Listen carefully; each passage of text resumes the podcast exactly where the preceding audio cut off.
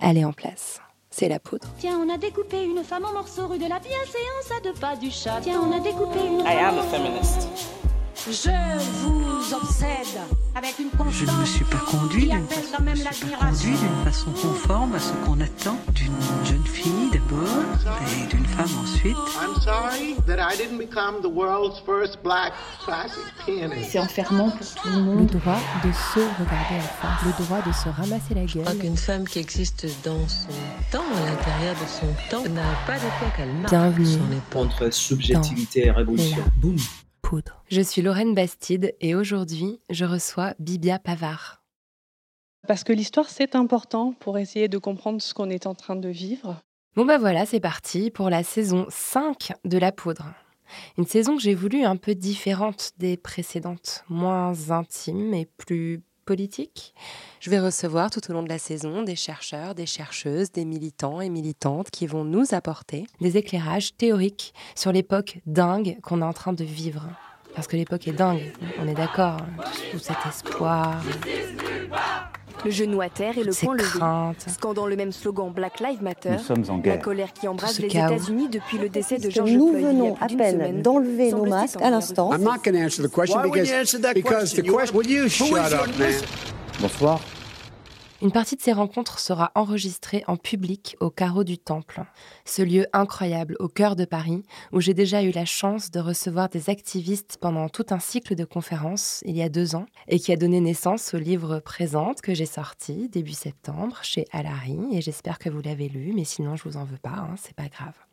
Il y aura une rencontre une fois par mois, si le méchant virus le veut bien, et ça sera, comme toujours, gratuit, sans réservation et interprété en langue des signes par la SCOP Paris Interprétation. Toutes les infos sont sur nos réseaux sociaux. Je voulais remercier Sandrina Martins, la directrice du Carreau du Temple, ainsi que toute son équipe de m'avoir renouvelé sa confiance. J'ai vraiment beaucoup de chance d'avoir croisé sa route. Allez, en scène. Bonsoir, bonsoir, bonsoir tout le monde. Avec Bibia Pavard, on a parlé des façons, d'archives et de moments. J'avais pas réalisé à quel point ça me manquait ce lieu. Depuis deux ans, je suis tellement émue de voir euh, toutes vos têtes, même masquées. Alors ce soir, on va parler d'histoire. Qui dit histoire dit date, dit chronologie. Et en préparant cette rencontre, j'ai eu envie un peu de me pencher sur la chronologie des temps présents, si ça veut dire quelque chose. Mais vous allez voir, j'ai- je vais en venir quelque part. Quand on regarde bien les dates, MeToo, c'est arrivé un an après l'élection de Donald Trump. Alice Coffin, elle a commencé à militer après la création de la Manif pour tous. Rokhaya Diallo, elle est arrivée à la télé après Éric Zemmour. Assa Traoré est devenue une égérie du mouvement antiraciste en France après la mort de son frère dans un commissariat de police.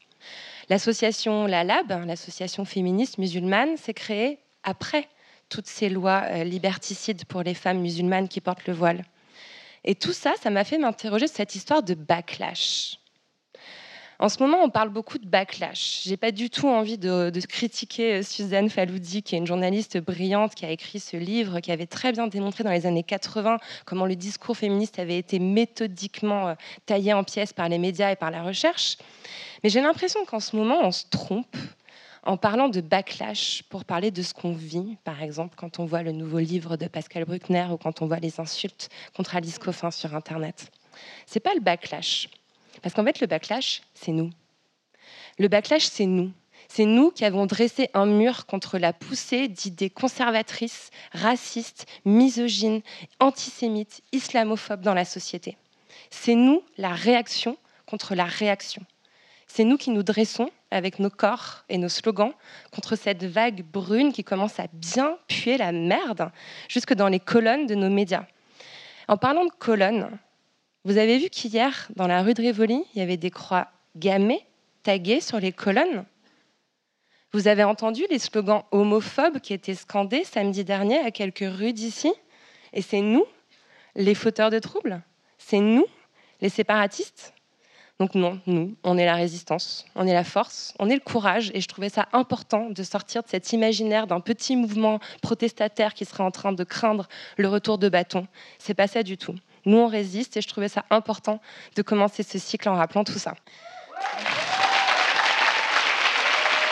Mais bon, je suis pas, je suis pas experte. Je suis pas experte en date, je suis pas experte en histoire et on va maintenant laisser la place à une véritable experte de l'histoire, une historienne et pas n'importe laquelle. Je vous demande d'accueillir chaleureusement Bibia Pavard.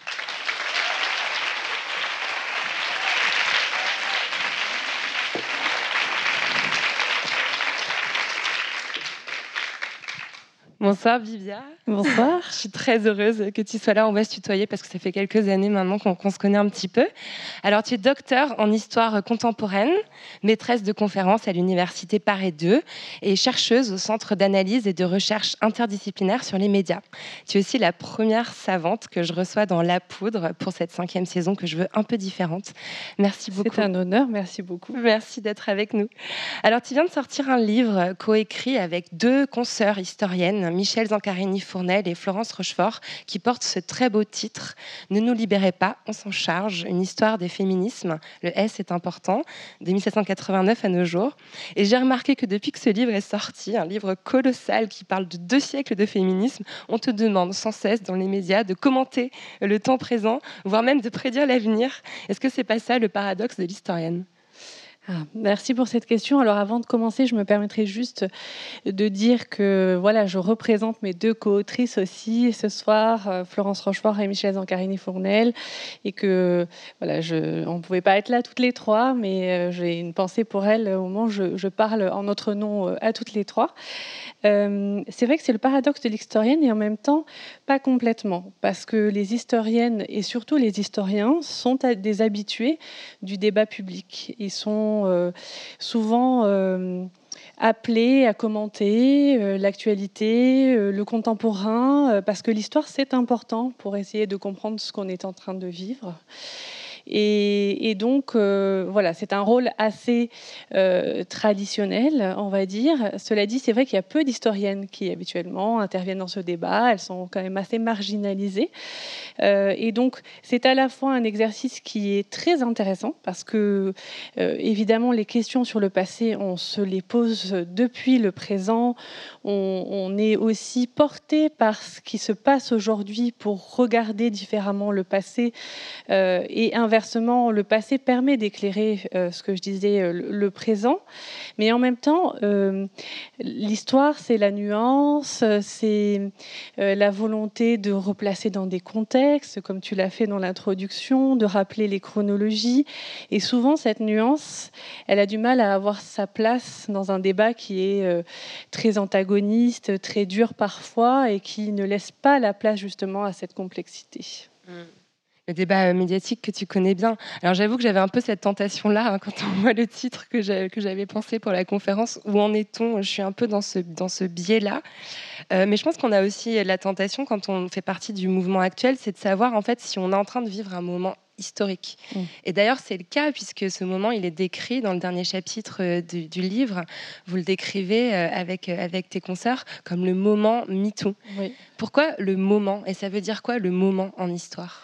Alors, euh, effectivement, le moment, c'est un concept qu'on utilise en histoire qui met l'accent à la fois sur euh, la force d'un événement, mais aussi euh, l'inscription de cet événement dans un temps plus long, dans le passé, et ce que ça nous projette sur le futur. Donc, c'est aussi une volonté d'essayer de comprendre en historienne ce que, ce que l'on est en train de, vivre. C'est ce que font tout le temps les historiens et les historiennes, c'est-à-dire essayer de qualifier les périodes, leur donner des noms, euh, essayer de, les, de trouver des bornes chronologiques. Hein, c'est notre passion, euh, on fait ça tout le temps. Et donc là, on, est vraiment, euh, on a vraiment l'impression d'être dans un moment particulier alors qu'on a observé à la fois par le renouveau des mobilisations, par la circulation médiatique extrêmement intense, par le, poids des, féminismes dans le, dans le débat public, hein, ce qui n'est pas vraiment le cas à toutes les périodes, effectivement. Et puis, euh, on, le, on, le, voit aussi avec la réception de, notre livre, hein, euh, Ne nous libérez pas, on s'en charge, qui est porté par euh, voilà, un écho médiatique, un, un, écho aussi dans le public que l'on n'aurait jamais eu dix ans auparavant. Donc on a pu aussi, puisqu'on est des historiennes qui travaillons depuis longtemps sur les, mobilisations féministes, hein, surtout mes, deux co-autrices qui, voilà, qui ont été pionnières sur, ces questions-là, on, peut quand même voir aussi que le contexte de réception, il a changé. C'est intéressant cette façon de, de, vous-même vous inscrivez en cette histoire avec votre travail d'historienne. Enfin, il y a quelque chose d'assez vertigineux et d'un peu méta euh, dans, ah ce que bah, tu es en train de Tout à fait, tout à fait. Là, je, je, je suis moi-même euh, en train de vivre ce que j'étudie habituellement, c'est-à-dire les formes de circulation médiatique des, des, des idées féministes. Donc, c'est assez vertigineux, effectivement. Alors, je crois qu'il y a aussi une urgence féministe à, documenter le moment qu'on est en train de vivre parce que écrire une histoire féministe, euh, comme vous le faites euh, avec tes concerts, c'est lutter contre, contre l'effacement. Euh, cette notion d'effacement, elle est vraiment centrale dans les luttes féministes. On n'a qu'à penser, par exemple, à la création du MLF, dont on a fêté les, 50 ans tout, tout, récemment, le dépôt d'une gerbe pour la femme du soldat inconnu, encore plus inconnu que le soldat inconnu. et moi, en lisant votre livre, j'ai été complètement frappée par le nombre de noms de militantes dont je n'avais jamais entendu parler. Alors je vais les citer parce que c'est important de dire leur nom. Je vais les citer lentement par respect pour les interprètes. Euh, Reine Chapuis, André Léo, Maria Derem, Lucie Cousturier, Nelly Roussel, Denise Morand, Suzanne Roussy-Césaire, Joël Brunery, ça n'est vraiment qu'un tout petit échantillon et c'est celles qui m'ont le plus frappé par leur action. Euh, des, Amazones, des artistes, des intellectuels, des médecins passés aux oubliettes. À votre avis, elles ont été effacées parce que femmes, à ton avis plutôt, ou parce que féministes? Alors je, je, pense que c'est vraiment euh, les deux qui se, qui se conjuguent effectivement, le champ de l'histoire des femmes, c'est vraiment construit avec l'idée qu'il fallait redonner une place aux femmes dans le récit historique, euh, dire qu'elles existaient euh, si on allait les chercher dans les archives, qu'on pouvait trouver des traces. Là où on nous disait que c'était trop compliqué parce que effectivement l'histoire s'était centrée sur des hommes, euh, des grands hommes, des, personnalités connues et reconnues, et même et donc du coup ça a accompagné cette, cette volonté d'aller éclairer des pans de la société qui restaient dans l'ombre de cette manière d'écrire l'histoire. Donc effectivement, les femmes ont été effacées du récit historique, donc il est important de, leur redonner voix. Et puis aussi, les féministes ont été particulièrement oubliées. Euh, euh, moi, j'ai le, le, souvenir euh, d'une action que nous avions fait avec l'association Archives du féminisme autour des fiches Wikipédia. Euh, des, féministes après la publication du dictionnaire euh, des féministes en France dirigé par euh, Christine Barr et, Sylvie Chaperon. Et donc, on, a commencé à regarder mais quels féministes avaient des fiches Wikipédia. Et déjà, c'était vraiment catastrophique. Et en plus, voilà, effectivement, il y a une, association qui s'occupe de cette question qui s'appelle les 100 pages, 100 S-A-N-S qui montre bien en fait la sous-représentation des femmes dans Wikipédia. Alors c'est effectivement c'est qu'un exemple, mais ça, ça reproduit encore quelque chose qui est euh, euh, plus générale dans la société, c'est que euh, elles ne sont pas, elles ne sont pas visibles, elles ne sont pas connues. On et quand on cherche, par exemple, la fiche Wikipédia de Joëlle Brunery, qui est effectivement une gynécologue militante des années 70, eh bien, la fiche va passer plus de temps à décrire ses relations avec son mari, parce que son mari était journaliste, il a été enlevé euh, au, Liban dans les années 80 et que Joëlle Brunery, bah, elle, a, été euh, très active pour essayer de le faire ramener. Mais c'est intéressant de voir voilà, aussi euh, que Suzanne Césaire, c'est pareil, c'est la même chose. On connaît son mari, on ne la connaît pas elle. Donc effectivement, ce sont des phénomènes qui se conjuguent, je pense, pour effacer doublement les, féministes. Je me demande s'il n'y a pas aussi quelque chose qui est lié, en, ayant euh, un peu plus euh, lu leur, leur, histoire, on voit aussi que dans, que dans des vies féministes, il y a un effacement même qui a lieu pendant la vie. Je pense à Madeleine Pelletier, par exemple, qui était voilà, une militante extraordinaire, une psychanalyste, euh, une des premières personnes à vraiment questionner le genre dans, sa façon de se présenter au monde, bon, même s'il y avait Jeanne d'Arc avant, mais ça, je, je mm. divague. Mm, mm.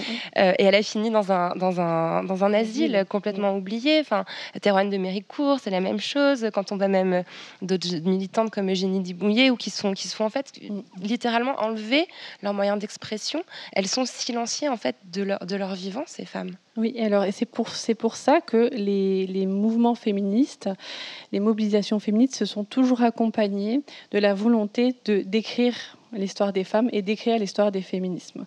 Et donc, euh, voilà, les, Saint-Simoniennes ou les, euh, les militantes féministes de la Troisième République vont rappeler le combat des femmes pendant la Révolution française. Marguerite Durand, qui est cette, cette militante journaliste euh, féministe de la belle époque, bah, va créer une bibliothèque qui existe encore aujourd'hui pour pouvoir justement conserver à la fois les, les combats passés et contemporains. Donc, de la même façon, le mouvement de libération des femmes dans les années 1970 c'est aller redécouvrir euh, cette histoire, ces figures que tu as évoquées, euh, pour pouvoir euh, voilà, leur redonner une place dans l'histoire. Et donc, c'est à chaque mobilisation, il y a un moment où il faut bah, se retourner vers le passé pour se donner une épaisseur, pour se donner des modèles, pour rappeler bah, l'intensité de ces combats sur le temps long, sur, et, et s'inscrire dans une généalogie. Finalement, c'est absolument nécessaire et donc on, voit se, voilà, se reproduire euh, les combats pour euh, euh, nommer les, rues, pour le Panthéon. donc c'est quelque chose qui est central et aujourd'hui on a toute une, tout un discours aussi dans les mobilisations actuelles sur la volonté de de retrouver des femmes inspirantes. Alors, je ne suis pas fan de ce terme, mais effectivement, ce que l'on voit, ben, c'est tout simplement la nécessité d'aller rechercher dans l'histoire euh, des modèles qui puissent euh, bah, montrer euh, bah, la, la, force de ces combats qui, qui, ont existé.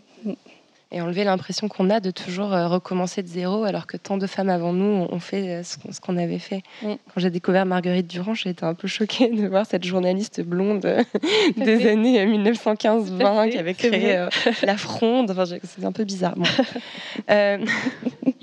quand même. Euh, alors, il y a des femmes qui sont encore plus effacées que les autres. Euh, ce sont les femmes non blanches du mouvement féministe. J'ai découvert l'existence de Anna Julia Cooper, la première femme noire à soutenir une thèse d'histoire en Sorbonne en 1925. Elle avait 67 ans. Mm. Ou alors les sœurs euh, Paulette et Jeanne Nardal, peut-être Jane d'ailleurs, des, bourgeoises martiniquaises mm. qui ont fait éclore dans leur salon la pensée de la négritude dans les années 30. Mm. C'était important aussi pour vous de venir combler ces angles morts? Alors, c'était important euh, à plusieurs titres parce que euh, ce qu'on a voulu montrer euh, dans, dans ce livre, c'est que la catégorie femme qui est défendue par les féministes est en fait plurielle. Elle est traversée de, de, conflits, d'inégalités qui se sont exprimées tout au long de l'histoire. Et puis effectivement, il était aussi important de montrer pour nous qu'il y a certaines femmes qui sont dominantes par rapport à d'autres et qui ont accès à des ressources que les autres n'ont pas, ne serait-ce que l'éducation, ne serait-ce que la, la, la, culture, l'argent évidemment, et puis euh, euh, un statut qui permet euh, d'avoir accès quand même à un certain nombre, enfin, à, la voix dans l'espace public.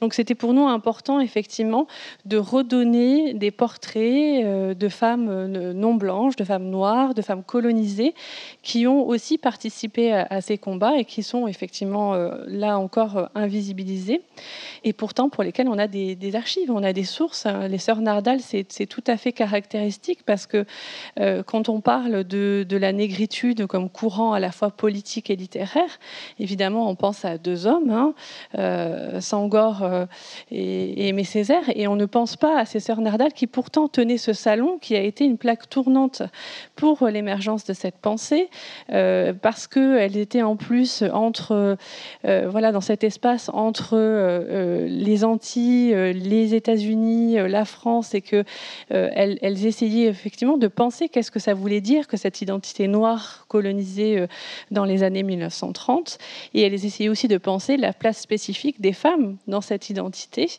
donc, elles ont été redécouvertes par plusieurs travaux ces, ces derniers temps. Et c'est ça aussi qui est intéressant, c'est que nous, on a pu les mettre dans cet ouvrage parce qu'il y a de plus en plus de travaux aussi, de thèses, de mémoires de master, euh, qui s'intéressent à ces questions et qui font émerger ces figures et qui permettent ensuite voilà, de les réintégrer dans un, dans un récit qui parfois est un peu routinisé et qu'il faut bousculer pour essayer de, euh, de saisir dans sa, dans sa complexité. D'ailleurs, c'est vrai qu'il y a aussi un foisonnement de mentions d'historiennes, de chercheuses, de doctorantes dans ce livre. Enfin, la, boucle est encore là. Vous, vous, faites exister aussi la recherche actuelle en histoire. C'est une recherche qui est menée beaucoup par des femmes, par des historiennes. Oui, alors c'est effectivement notre volonté, c'était ça. Euh, euh, on a négocié pas trop longtemps, ça n'a pas été trop compliqué de négocier euh, chez, notre, éditeur la découverte, d'avoir des notes de bas de page, une bibliographie fournie, parce que notre idée c'était aussi effectivement de, permettre bah, d'aller plus loin si on avait envie d'approfondir, mais aussi de, rendre, rendre famage, on va dire, à tous ces, travaux. Et voilà. Je ne sais pas comment on peut traduire rendre famage en manque des signes. alors, c'était une longue introduction parce que je voulais qu'on parle euh, de, cette notion d'effacement et de silenciation. Et avant de plonger vraiment les deux pieds dans la, révolution féministe, je voudrais qu'on apprenne un tout petit peu mieux euh, à, te connaître, Bibia. Euh, comment es-tu devenue historienne? Vaste question.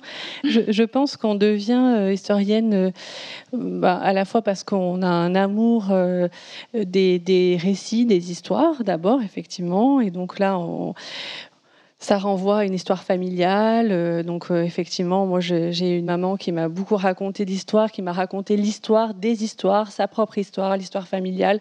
Et donc ça, ça m'a toujours passionnée. Et puis ensuite, je pense que c'est aussi une série de rencontres euh, lors de, des études, tout simplement, vraiment des, profs d'histoire qui, voilà, qui, donnent envie en fait de, suivre cette voie progressivement. Donc effectivement, j'ai fait une, une prépa Hippocagne et euh, à Saint-Cernin à Toulouse. Euh, et, j'ai vraiment eu euh, voilà, des, profs qui m'ont euh, montré que l'histoire, ce n'était pas ce que j'apprenais au lycée, c'est-à-dire des dates, des noms, des choses qui étaient un peu rébarbatives, voilà, des noms d'hommes, des, voilà, mais que c'était aussi analyser des mécanismes de pouvoir, des, relations complexes, des représentations. et c'était un peu une histoire marxiste maintenant que je, avec le recul, je, vois bien ça, mais qui s'intéresse à la dimension économique et sociale et comment elle elle, traverse euh, toutes les représentations culturelles et politiques. Donc tout ça, ça m'a vraiment passionnée. Et par contre, euh, voilà, comment je suis devenue historienne des femmes du genre et des féministes, c'est une autre question parce que c'est venu plus sur le tard, parce que justement, voilà, toutes ces premières années en prépa, euh, euh, au début en licence, il n'y avait pas de cours d'histoire, euh, d'histoire des femmes et du genre. Ce n'est que progressivement que j'ai, voilà, j'ai rencontré ces cours et là, tout d'un coup, je me suis dit, ah, c'est exactement ça qu'il faut que je fasse. J'adore l'histoire et en plus, bon, j'ai, une socialisation féministe, donc je, me sentais féministe et donc là, tout d'un coup, j'ai pu faire rencontrer à la fois euh, qui j'étais, mon histoire familiale, avec euh, une, ambition euh, professionnelle. Et c'était, ça m'a tout à fait convenu. Mmh.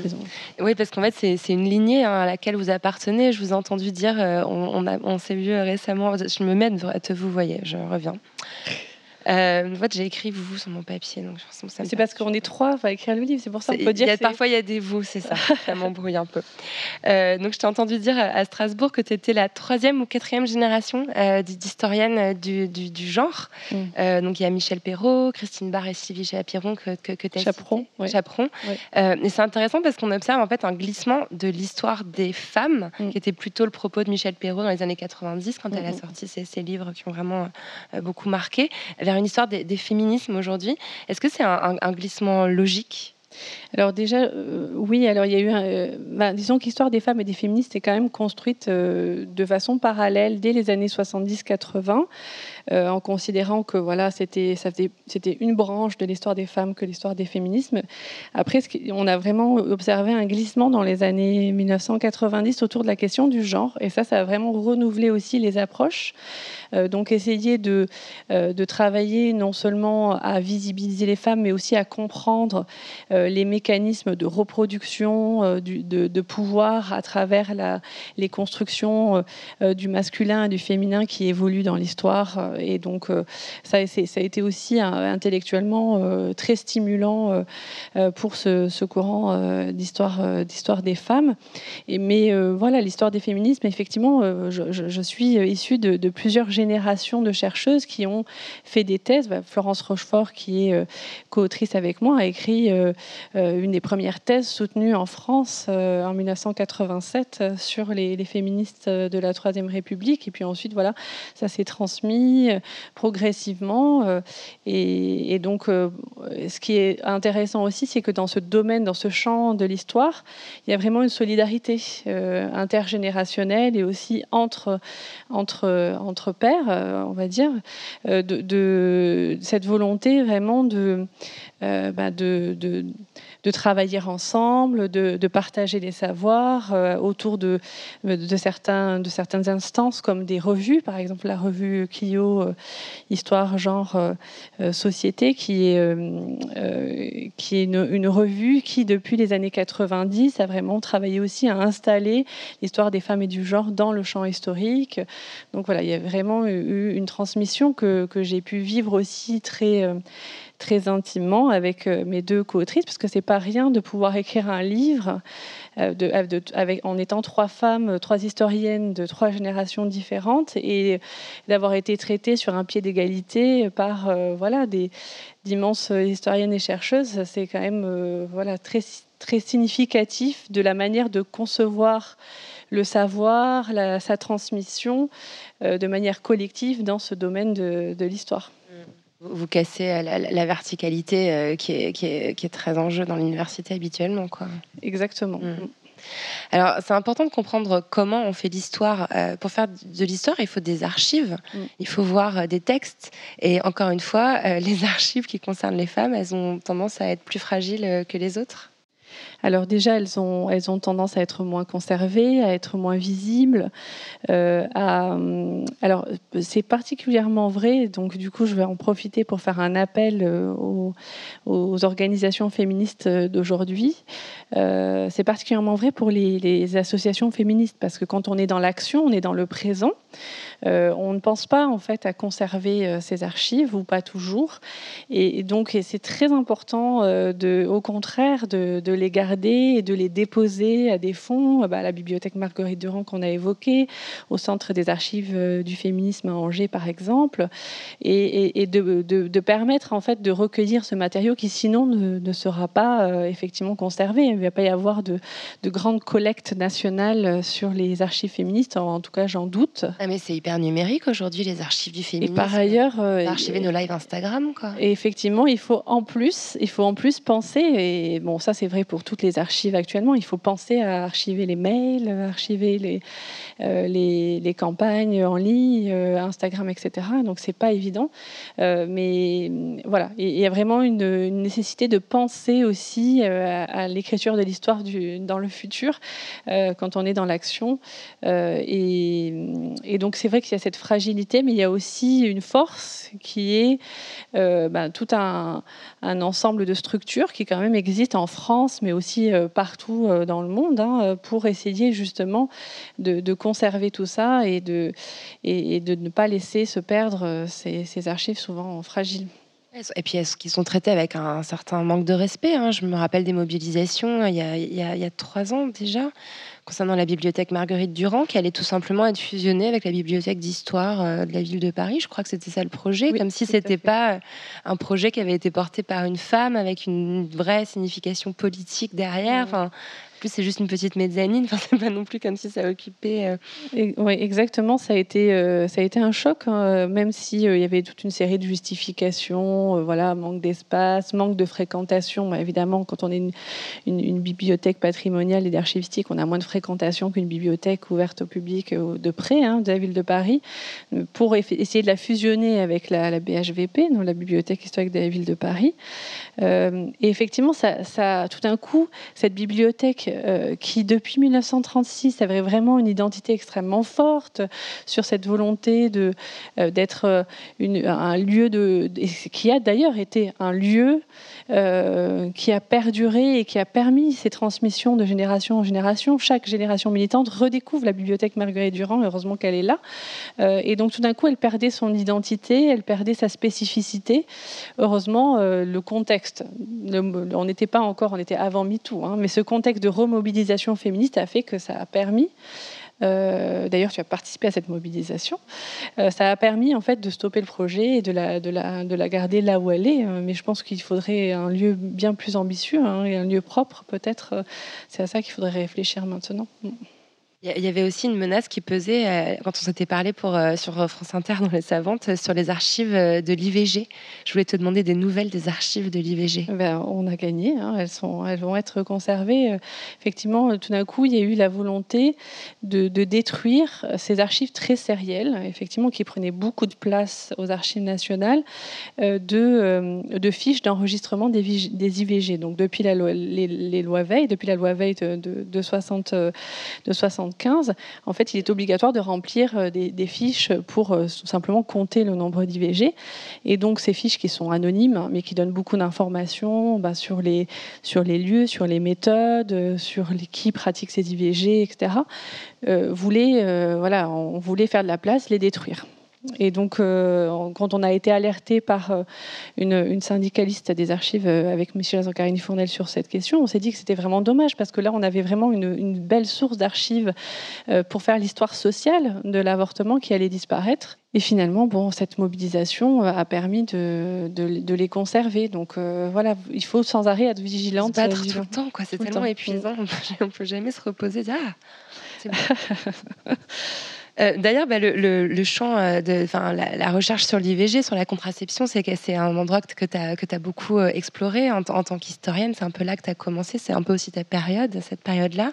et je me posais une question récemment. On a vu à l'Assemblée nationale, dans le cadre de la proposition de loi qui abroge notamment la clause de conscience pour les médecins. On ne s'est pas gagné, il faut que ça aille au Sénat, mais bon, ça, ça, va dans le bon sens. On a vu des députés macronistes, habituellement plutôt conservatrices, faire des plaidoyers vibrants pour le droit des femmes à disposer de leur corps euh, par l'avortement. Est-ce que cette euh, espèce de consensus autour de l'IVG a toujours été là dans l'histoire des féminismes? Non, c'est vrai que c'est là que c'est là que l'histoire a, son importance, c'est là que la chronologie a son importance, c'est là que le, contexte euh, est intéressant à, à scruter parce que effectivement, donc euh, moi j'avais j'avais fait ma thèse sur les questions de contraception et d'avortement euh, des années 50 à la fin des années 70 et justement je m'étais intéressée à comment la loi, la société, les représentations avaient pu évoluer autour de ces questions. Et, et donc les mobilisations euh, pour la libéralisation, voire la libération de la contraception et de l'avortement, euh, les l'écho médiatique et puis euh, le processus législatif. Et donc au contraire, on était face vraiment à, des oppositions extrêmement fortes, alors entre des conceptions du monde totalement opposées. Est-ce qu'il fallait laisser la liberté au couple d'abord? Est-ce qu'il fallait laisser les femmes disposer de leur propre corps? Est-ce qu'il fallait s'intéresser davantage euh, au, fœtus, euh, à l'enfant à naître euh, Est-ce qu'on n'était pas sur des questions de, voilà, on était sur des questions de vie ou de mort et de conception en fait de aussi religieuse ou non religieuse du monde. Donc vraiment des, des oppositions très très fortes qui, voilà, à l'Assemblée nationale et au Sénat sont passionnantes à étudier parce que c'est vraiment très très intense, les oppositions sont, sont très vives, les, les, moqueries, les insultes fusent. Et, donc ce débat-là, il a été très, très intense dans les années 70, encore vrai dans les années 80. Dans les années 90, il y a une remobilisation contre la liberté de l'avortement, puisque c'est à ce moment-là qu'a été voté le délit d'entrave à l'IVG en, France, mais ce n'est que progressivement que vraiment un consensus est, en train de se faire, mais un consensus qui est quand même assez fragile et euh, qui est euh, grignoté à la fois par des oppositions qui existent encore. Hein. elles, se sont renouvelées, euh, elles se sont modernisées. Aujourd'hui, voilà, on a des, actions beaucoup plus aussi modernes d'un point de vue de la, la communication politique autour de la lutte contre, contre l'IVG. Donc, euh, je ne sais plus ce que je voulais dire, mais euh, en gros, euh, on a une, transformation de ce débat. Mais aussi, ce qui est intéressant à voir, c'est ce que tu décris, c'est-à-dire un consensus quand même qui se forge autour de l'idée que c'est un droit, et c'est un droit sur lequel on ne va pas revenir et qui fait vraiment, c'est-à-dire un consensus, c'est-à-dire qu'une majorité de la population est tout à fait d'accord avec cette idée. Et ça, c'est quelque chose que l'on doit aux mobilisations féministes. Euh, si elle n'avait pas été là pour euh, euh, porter ce combat, justifier, donner les arguments, si elle n'avait pas été là aussi comme relais dans les institutions pour fabriquer la loi, pour la pour l'améliorer, parce que c'est une loi qui en fait était très restrictive au départ et qui a été améliorée progressivement dans les années 80, 90, 2000 et encore aujourd'hui. Donc si on n'avait pas eu tout ça, on n'aurait pas pu voir émerger ce consensus. D'ailleurs, c'est parfait euh, comme, enchaînement parce que ce qu'on entend dans ce que, dans ce que tu décris, c'est cette notion euh, de continuité du combat entre 68 euh, et 2020, en fait, il n'y a, eu aucun moment où les féministes ont dit Ah, bah, on range nos cartables au placard, on va pouvoir se reposer, puis dans 20 ans, on reviendra. Mm. et en fait, c'est une façon d'amener de, d'amener cette idée de vague que, que toi, tu, tu, contestes euh, voilà, euh, en tant qu'historienne. Dans le livre aussi, c'est dit que dans votre représentation des choses, il n'y a pas ces trois, voire quatre vagues mm. qui sont habituellement décrites. Est-ce que tu peux nous expliquer pourquoi pour toi, il n'y a, a pas de vague alors, c'est, contester, ça serait peut-être un terme un peu fort. Parce qu'effectivement, je, pense qu'il y a une utilité à la fois militante et sociale euh, à utiliser ce terme de vague. C'est-à-dire, à justement, on en revient à cette idée de s'inscrire dans un temps long et en même temps une volonté de, renouveler un combat euh, en l'inscrivant dans un contexte spécifique. Donc, la première vague qui serait euh, voilà, née du milieu des années, du, du milieu du 19e siècle jusqu'au aux années 1930, la deuxième vague qui aurait émergé dans les années 1960-70, la troisième plutôt dans les années 90-2000, et puis aujourd'hui, euh, un certain nombre de militantes féministes revendiquent d'une quatrième vague, voire d'une cinquième vague. Elle a une utilité politique parce que ça permet justement bah, de s'affirmer euh, à la fois euh, héritière et puis de, quand même vouloir montrer qu'il y a quelque chose de nouveau qui est en train de se jouer, ce qui est tout à fait normal pour les nouvelles générations féministes. En histoire, ça a eu une utilité à un moment donné parce qu'il s'agissait aussi de penser un des mouvements sociaux les plus longs de l'histoire et essayer de comprendre comment il fonctionne, comment euh, à certains moments il y a des, effectivement des, moments d'explosion, euh, des moments de surgissement et puis il y a des, quand même des moments plus calmes. Hein. donc euh, la, métaphore des vagues permet de, de dire cela, mais elle pose un certain nombre de problèmes, cette métaphore. Notamment, elle ne permet pas justement d'insister sur les continuités sur le fait qu'on a des personnes qui qui ont milité, voilà, effectivement, c'est un très bon exemple depuis 68 jusqu'à aujourd'hui sans s'arrêter, euh, euh, qu'on a des structures qui perdurent. Euh, on a des combats qui, qui, sont, qui sont sans cesse renouvelés, mais qui sont là depuis très longtemps.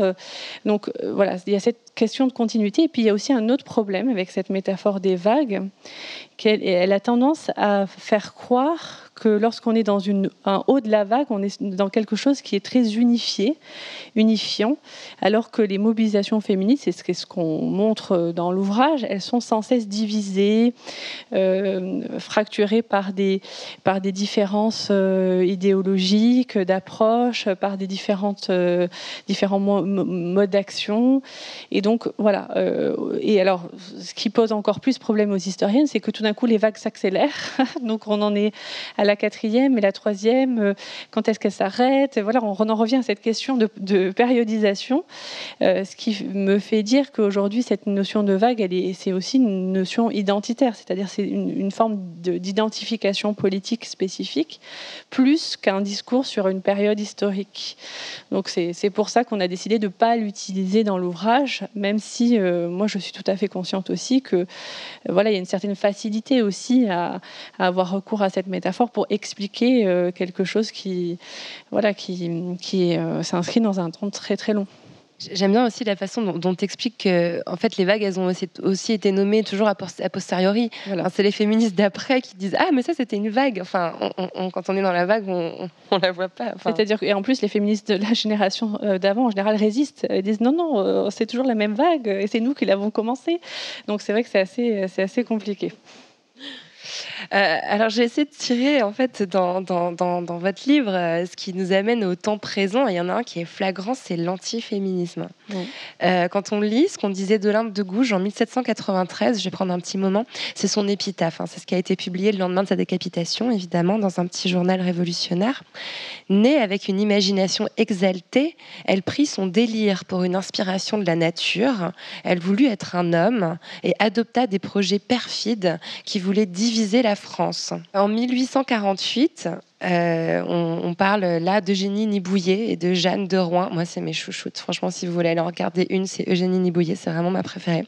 Et qui était, selon l'historienne Maïté Bouissy, assimilée à des insurgés, pathologisés, incarnation d'une furie révolutionnaire et caricaturée avec rage et férocité.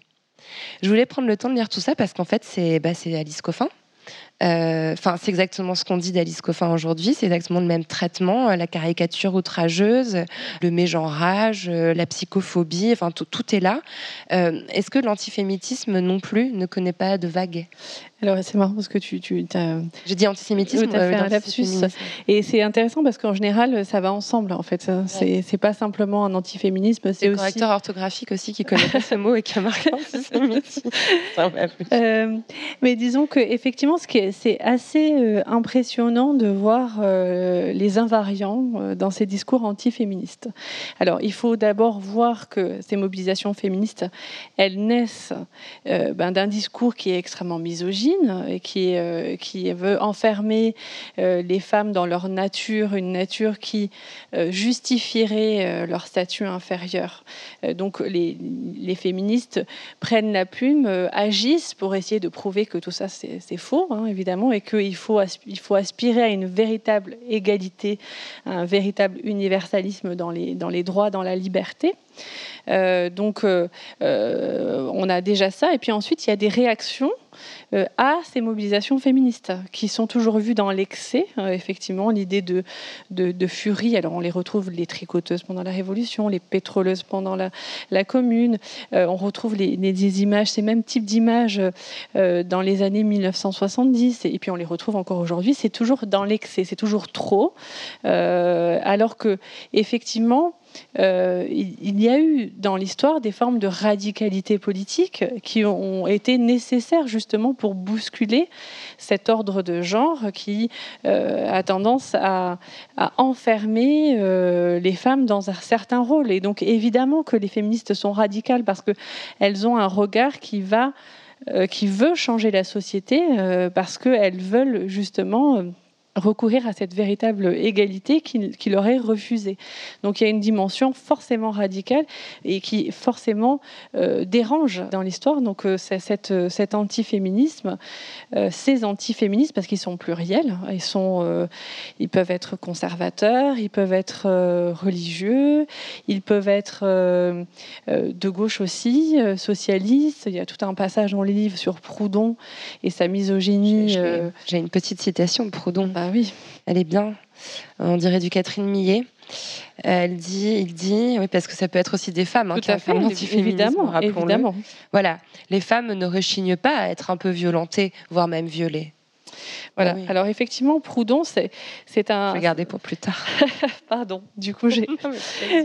Euh, c'est c'est important parce que euh, il a été un, un penseur essentiel euh, du socialisme et de l'anarchisme en France, et donc il y a eu quand même un antiféminisme qui a été aussi porté par ces mouvements ouvriers pendant longtemps. Donc euh, il, est, il est pluriel, il est renouvelé. L'historienne Christine Barr parle de- d'intersectionnalité des haines, c'est-à-dire qu'il se, il se croise cet antiféminisme à l'antisémitisme, au racisme, euh, à l'homophobie, euh, et donc euh, il est sans cesse renouvelé, mais il y a quand même ces formes d'invariants. Et, c'est quand même intéressant de se souvenir que le terme féminisme, féministe lui-même, a été forgé comme une insulte en 1872 par Alexandre Dumas fils, qui se référait aux hommes euh, qui défendaient l'égalité à ce moment-là entre les femmes et les hommes au début de la Troisième République. Et donc être féministe pour lui, c'était être un homme qui n'en était pas véritablement un, être une femmelette. En gros, c'était ça, l'idée. Euh, et donc euh, c'était un, stigmate au départ ce terme, qui ensuite est retourné. hein. un certain nombre de, militantes vont se l'approprier et en faire un terme positif, hein, à commencer par la militante Hubertine Auclair. Et donc, voilà, il y a, c'est- assez intéressant de voir qu'on ne peut pas penser les, mobilisations féministes sans penser l'antiféminisme qui s'y oppose. Et c'est pour ça que cette idée de backlash que tu as un peu déconstruite euh, au début, euh, elle, est, juste dans l'idée qu'il peut y avoir des moments de reflux, mais c'est aussi que ce backlash, il est, contemporain aussi aux mobilisations, c'est-à-dire qu'il y a toujours des contre-mouvements extrêmement forts. Ouais. Ça me faisait penser à cette phrase de Virginia Woolf l'histoire de l'opposition des hommes à l'émancipation des femmes est peut-être plus intéressante encore que l'histoire même de cette émancipation. Est-ce que tu approuves? Bah, et en tout cas, il faut l'étudier et il faut vraiment le comprendre comme une dialectique euh, parce qu'on ne peut pas comprendre Alice Coffin aujourd'hui si on ne comprend pas contre quoi elle s'oppose aussi. Donc euh, voilà. L'intersectionnalité des haines de Christine Barr, c'est une magnifique euh, notion. Je- ouais, ça, ça justifie mon lapsus en plus, j'adore. L'un des aspects le plus passionnants de votre livre, euh, ça concerne l'intersectionnalité. Alors cette approche intersectionnelle, euh, tu la revendiques dans l'introduction avec tes consoeurs euh, en tant qu'historienne. Pourtant, c'est complètement anachronique d'employer ce mot pour parler de la Révolution française au XIXe siècle. hein. Ce mot, il apparaît dans les années 90, enfin en 90, Mm. dans la bouche de la juriste américaine Kimberly Crenshaw. Et pourtant, et je m'en suis vraiment rendu compte en, en- en lisant le livre, les luttes contre le sexisme et le racisme sont en fait complètement entremêlées dès, dès le début. C'est- pas un phénomène nouveau en réalité. Oui, alors effectivement, ce terme d'intersectionnalité, euh, euh, il, est, alors, il est à la fois euh, très polémique aujourd'hui dans le débat contemporain, mais il faut se rappeler que c'est d'abord un, concept théorique qui visait à penser euh, justement ces, divisions et ces inégalités à l'intérieur des différentes catégories sociales et en particulier de la catégorie femmes, qui faisait que lorsqu'on était une femme noire pauvre aux États-Unis, on avait du mal à jouir des droits qui avaient été euh, promus pour les, les Noirs, qui favorisaient davantage les hommes noirs, et euh, des droits pour les femmes qui avaient, qui avaient qui avantageaient davantage les femmes blanches. Et donc, elle, elle théorise, Kimberly Crenshaw, cette idée d'intersectionnalité pour penser justement euh, cet espace euh, dans lequel on peut tomber lorsque on est à, euh, à la croisée de plusieurs dominations.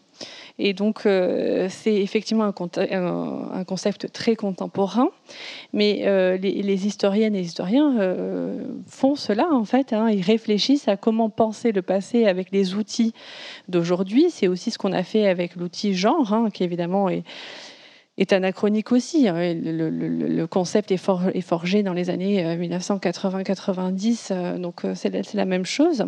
Mais par contre, effectivement, ça nous a amené à la fois bah, cette conceptualisation et les revendications intersectionnelles aujourd'hui. Ça nous a amené à essayer de, bah, voir comment on pouvait penser le passé euh, à travers ces questionnements. Et effectivement, on s'est aperçu que euh, la pensée de l'égalité entre les, femmes et les hommes était, euh, dès la Révolution française, articulée à la pensée de l'égalité euh, entre les esclaves et ceux qui les rendent esclaves, hein, donc entre les noirs et les blancs, et donc qu'il y avait une convergence théorique, c'est-à-dire qu'il y avait un certain nombre de penseurs et de penseuses qui pensaient l'anti-esclavagisme et qui pensaient aussi cette égalité entre les femmes et les hommes. Donc il y avait une, articulation théorique que l'on retrouve ensuite ben, chez, des, penseuses et des militantes que tu as évoquées pendant, en 1848. Et puis, évidemment, ça se décline à toutes les périodes.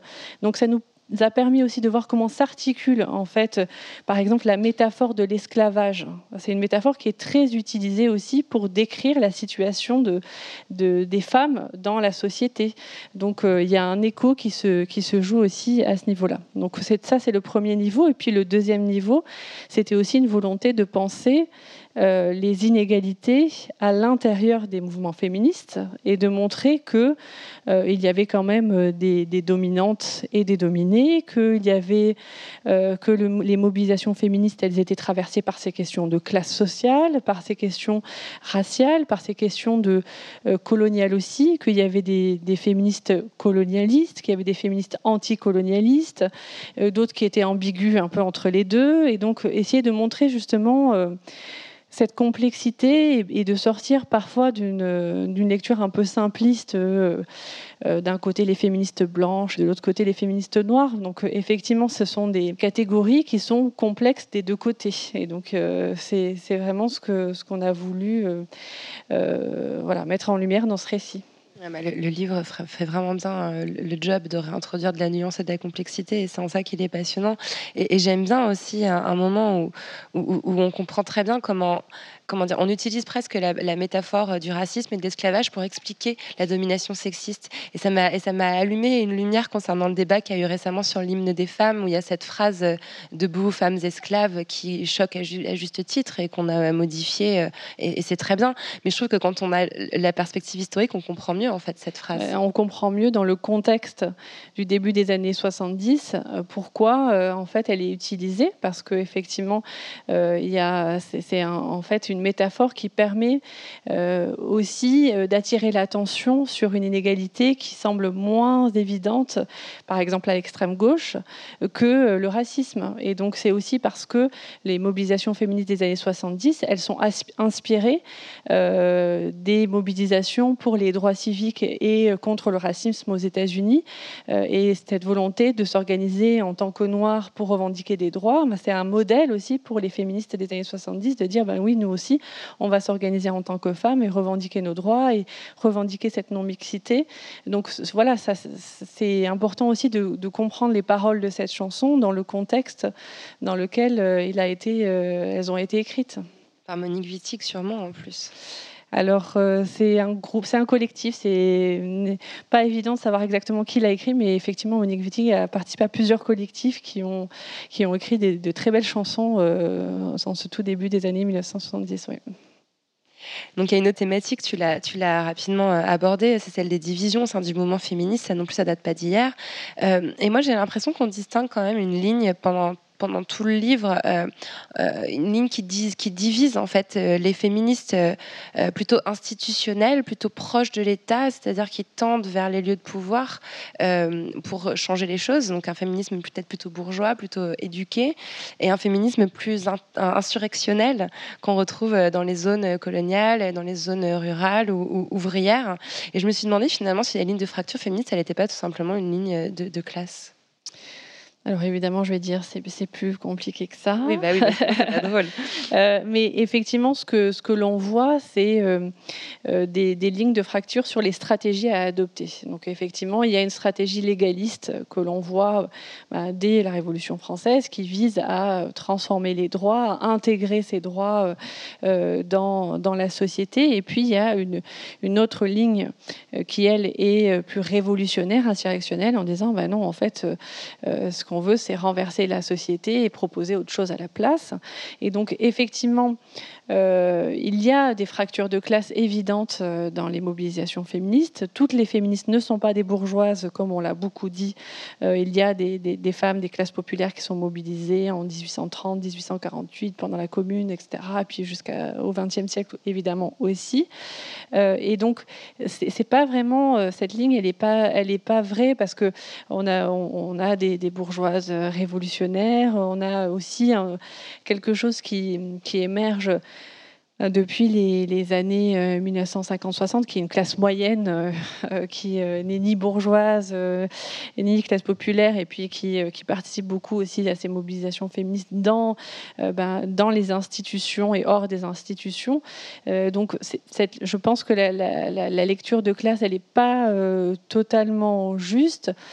par contre, c'est vrai que ce que l'on peut voir, c'est qu'à partir des années 1970, cette institutionnalisation progressive des, féminismes, elle a un rôle important, euh, même si euh, euh, bah, certaines peuvent penser que voilà, c'est un féminisme un peu plan-plan ou, ou qui, n'a pas autant de force que le reste. En fait, c'est aussi les féminismes à l'intérieur des institutions qui permettent de servir de relais et qui donnent en fait aux mobilisations une, largeur sur, dans l'espace social qui fait qu'on a à la fois des bah, dans des organisations spécifiques, dans les partis politiques, dans les syndicats, dans les médias, euh, dans euh, les institutions. Et c'est vraiment l'articulation de toutes ces mobilisations dans tous ces espaces autour de certaines grandes causes qui tout d'un coup vont les faire euh, euh, progresser. Donc euh, elles s'opposent évidemment, elles ne sont pas d'accord sur plein de, plein de choses, mais en même temps elles peuvent aussi agir ensemble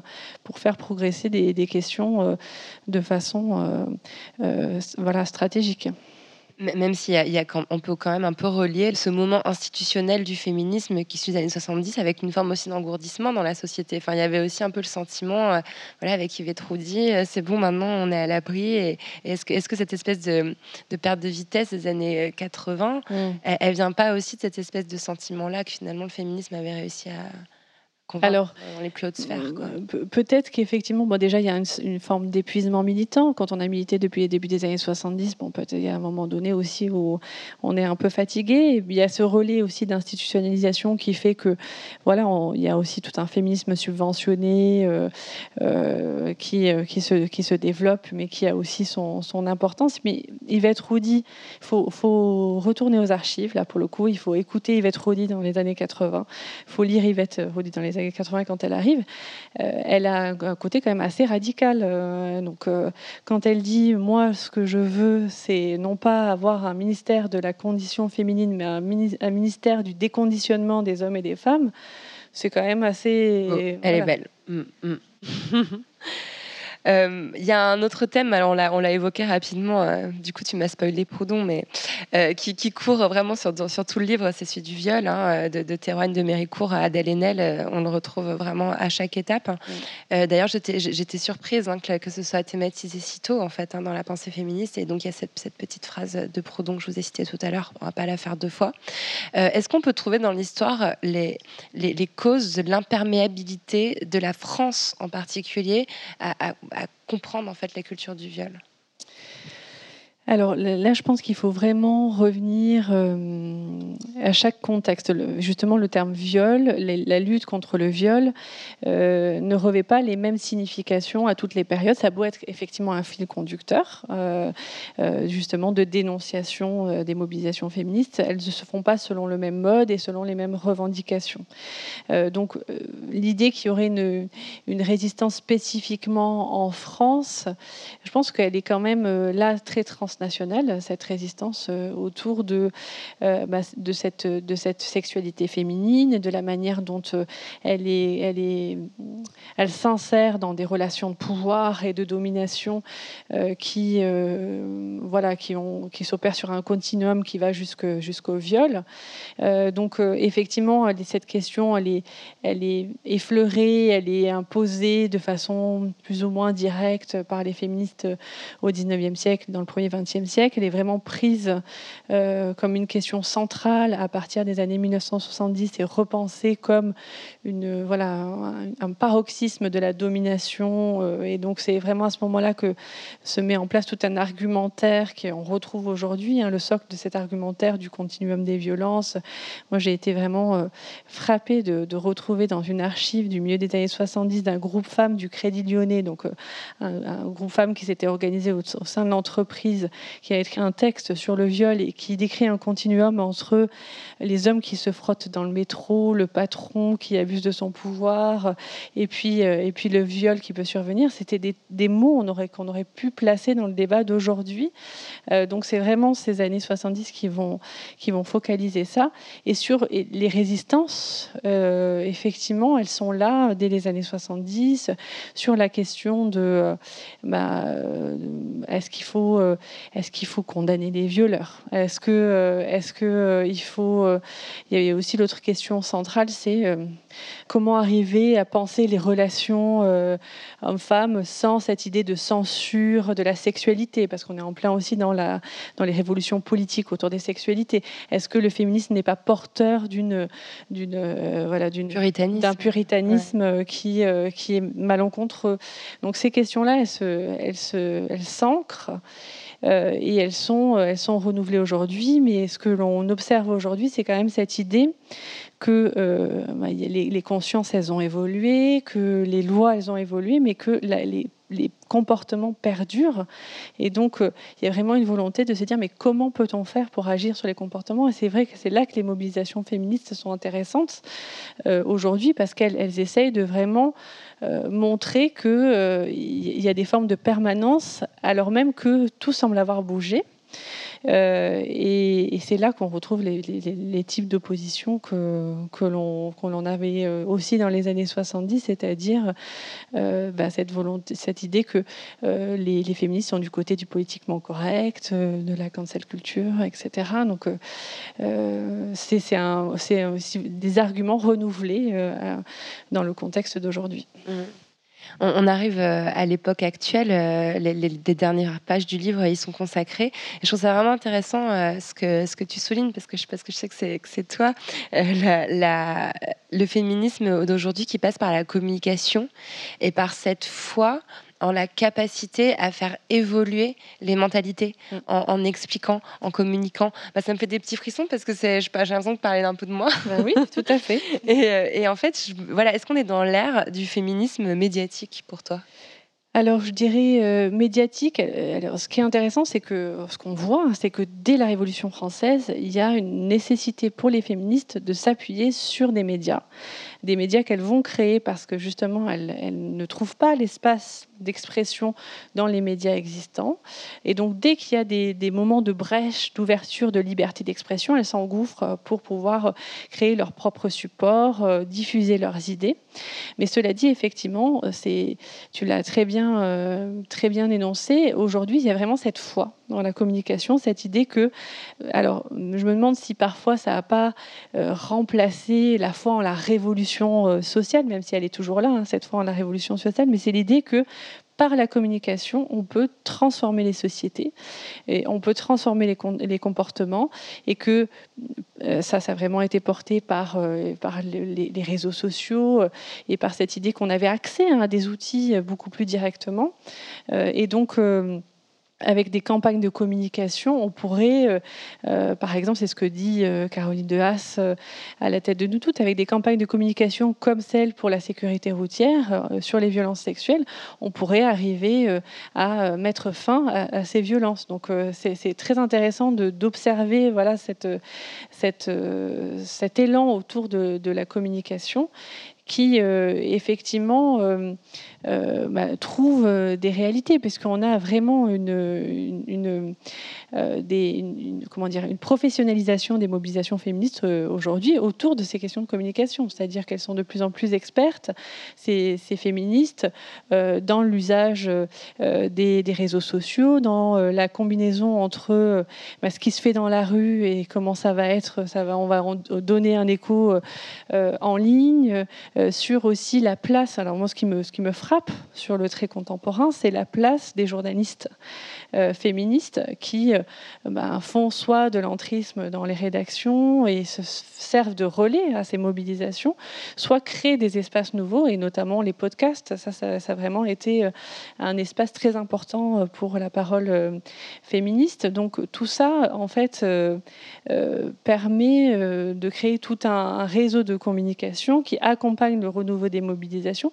et qui donne cette impression de moments euh, historiques spécifiques. Qu'est-ce que, pourquoi on est des néo-féministes? Ça vient d'où ce mot? De quoi on nous traite quand on nous traite de néo-féministes? À chaque fois qu'il y a des, des, renouveaux de mobilisation, elles sont nouvelles. Il y a des nouvelles féministes qui sont différentes des anciennes. J'ai en tête un article du début des années 1970 que, qui m'a fait beaucoup rire, qui décrivait justement ces néo-féministes, ces nouvelles féministes, qui, euh, euh, alors j'aime bien ce qu'il y a une description physique, euh, donc avec l'idée que voilà, les gilets, les gilets en, chèvre et les pantalons pas d'éléphant remplacent les vieux tailleurs et les chignons et les lunettes. Donc voilà, il y, a à la fois l'idée qu'on a une rupture générationnelle et qui s'inscrit dans un style féministe euh, différent. Donc c'est, ça, ça, m'avait, ça m'avait fait rire sur le moment. C'est un peu les crop tops de l'époque, Voilà, c'est gilets en mouton. voilà, c'est ça.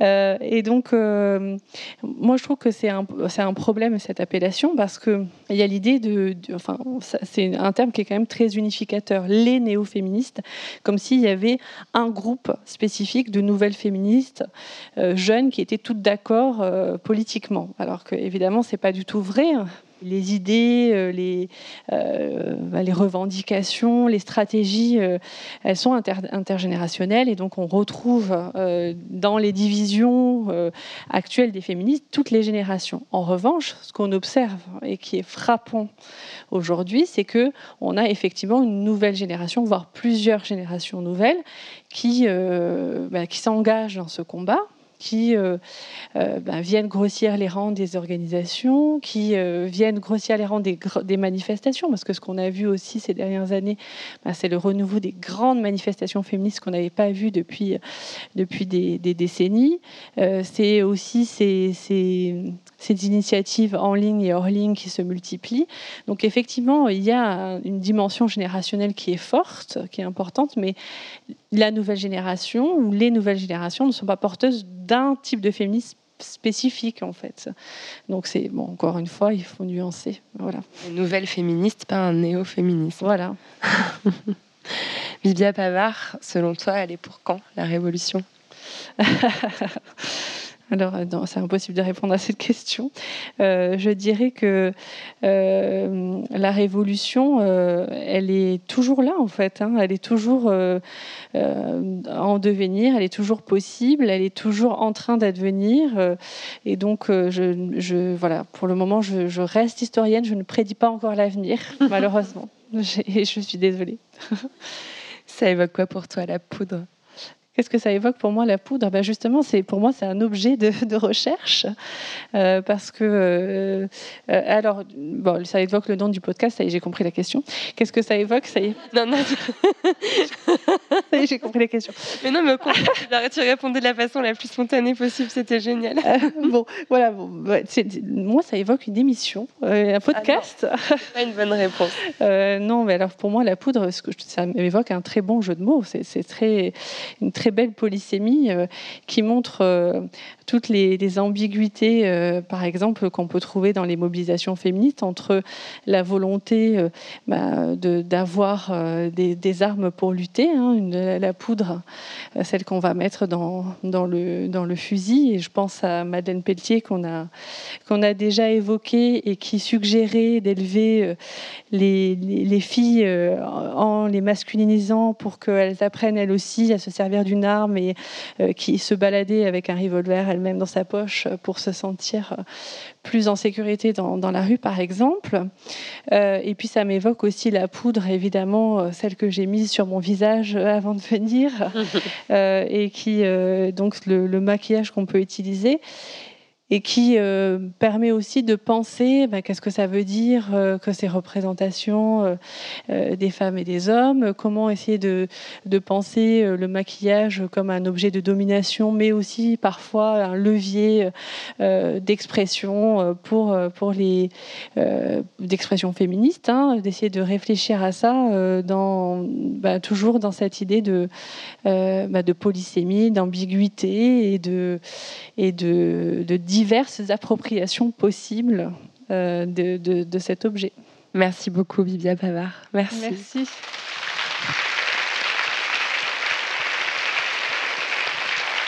Je voudrais encore dire un dernier mot pour remercier la Scope Paris Interprétation, Laura et Ludivine qui ont fait un boulot magistral avec tous les noms propres et toutes les dates. Et ça devait être l'enfer à signer.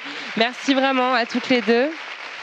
Si tout va bien, on se retrouve le 19 novembre avec Mam Fatou Nyang et ça va être super.